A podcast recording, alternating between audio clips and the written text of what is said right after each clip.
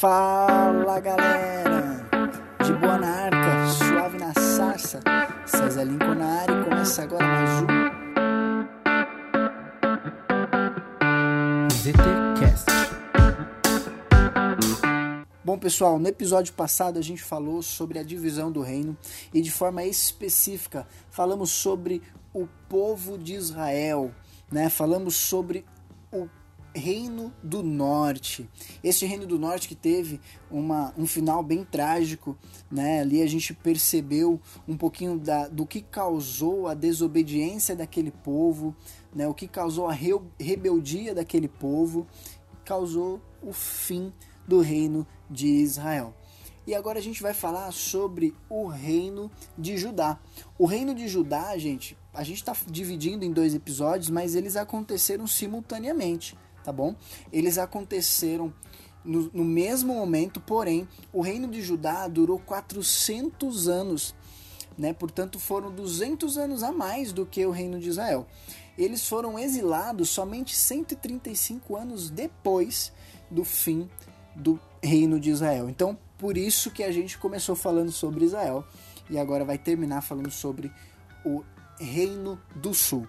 O Reino do Sul, também conhecido como Reino de Judá, tem como Jerusalém a sua capital.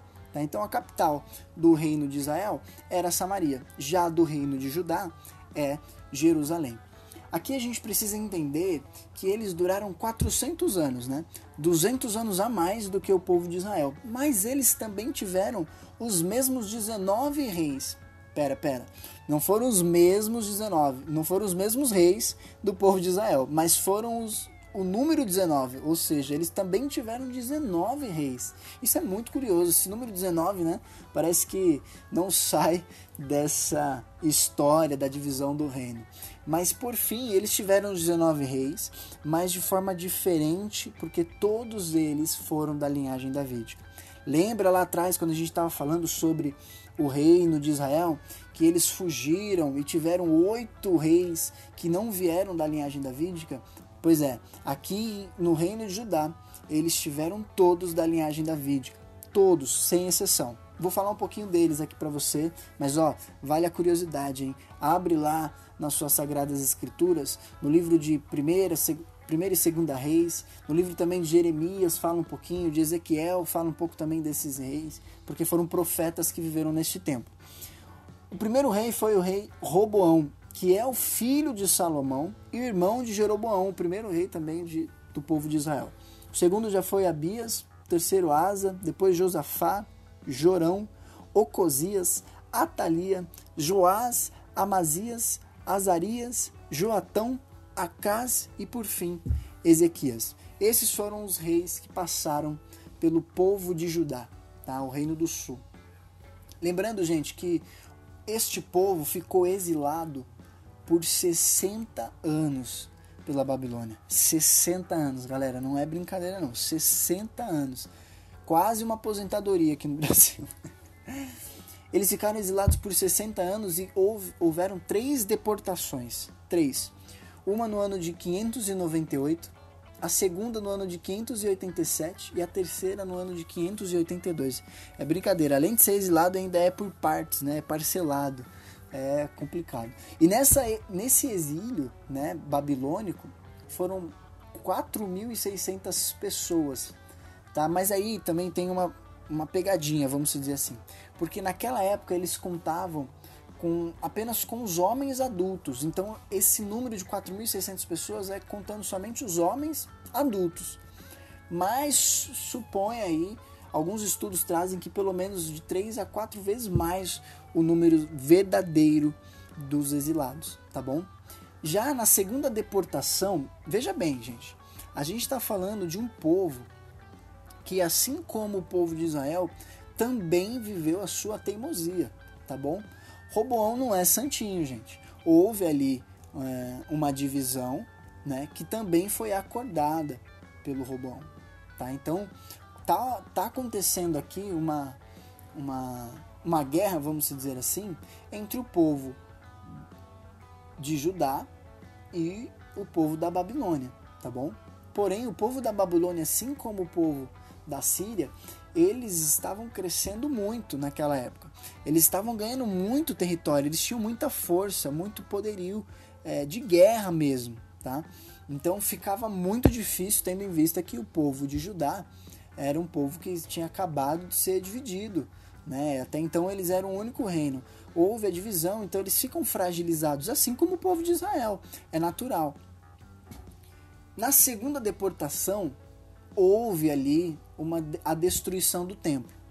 Isso porque houveram alguns atritos entre o reino, o rei que estava ali fazendo um papel, né, representando o povo judeu, e o rei é, naquela época da Babilônia. Tá? Então houveram alguns atritos e então é, para que não tivesse dúvida de quem mandava na bagaça toda, o rei de, da Babilônia ele decidiu destruir a capital Jerusalém e, portanto, o templo. Né? E aí, gente, aqui é um grande marco para este povo, porque o templo, naquela época, era tudo que eles tinham. O templo era a casa de Deus, o templo era a casa do Santo dos Santos, é o santo lugar. Se não tivesse o templo, não tinha Deus. Então, quando houve a destruição do templo, é como se aquele povo tivesse perdido o seu Deus. O seu Deus agora estava morto. Este era o sentimento daquele povo.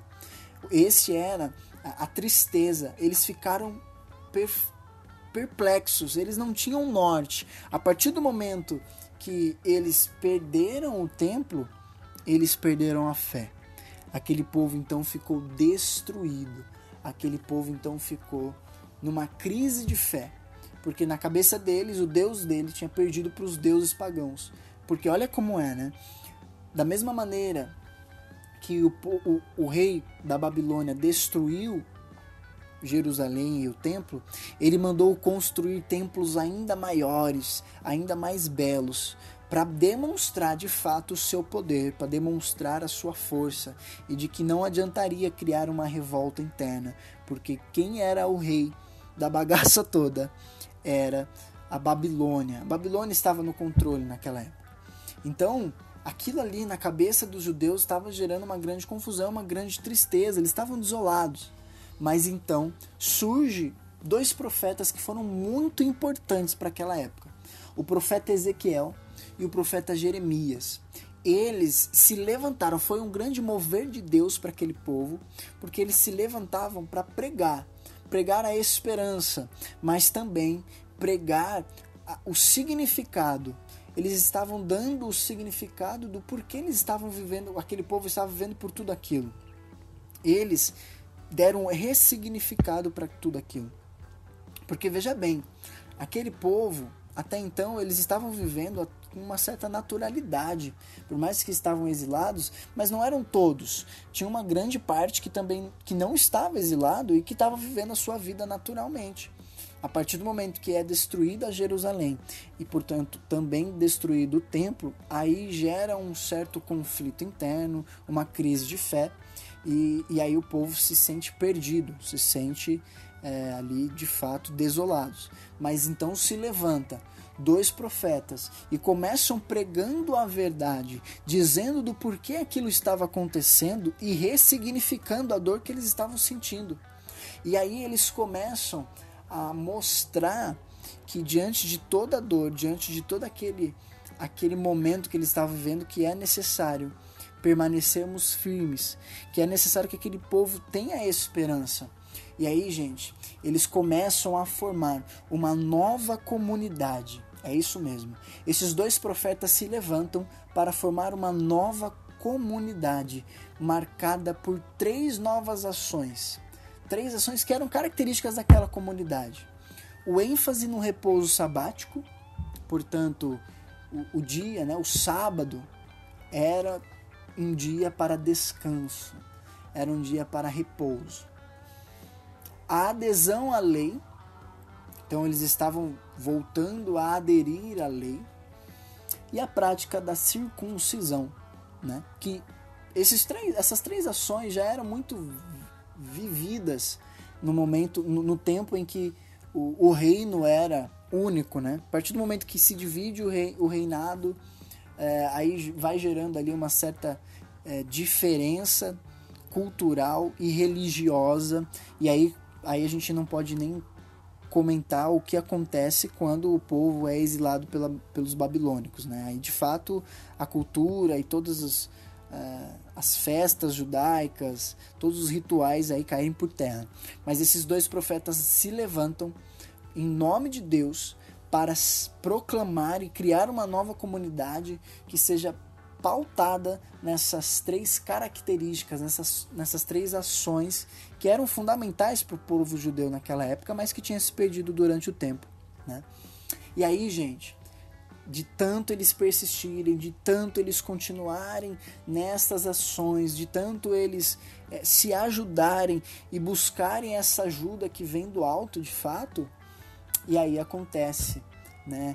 É, um grande marco no ano de 539 a.C., que é o Edito de Sírio. Tá? O que, que acontece?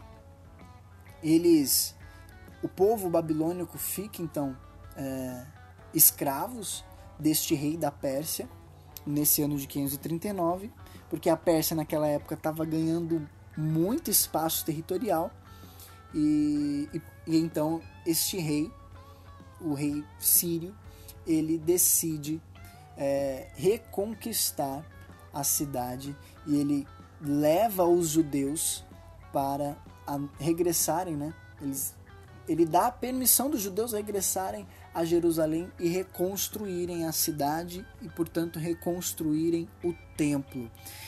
Perceba, isso só aconteceu depois que essa nova comunidade é, foi criada e anos depois, anos depois, porque a última deportação aconteceu em 582 e a gente está falando do Edito de Ciro no ano de 539, então a gente está falando aí de aproximadamente 43 anos. Anos depois acontece esse veredito, acontece esse mover, rei, o rei da Pérsia então ele invade a cidade escraviza os babilônicos e dá esse veredito, esse essa nova lei. Ele, ele revoga a lei dizendo então que agora os judeus podem regressar, regressar a Jerusalém e reconstruir o templo e a cidade. Né? Então veja que diferente da história né, do povo de Israel no, no reino do norte, que de fato ali houve um fim, um final trágico, aqui a gente já vê um povo mais esperançoso e, portanto, aonde há esperança, há também vitória. Aonde há esperança, aonde existe um religar na fé, existe vitória. Deus não abandonou o povo de Judá.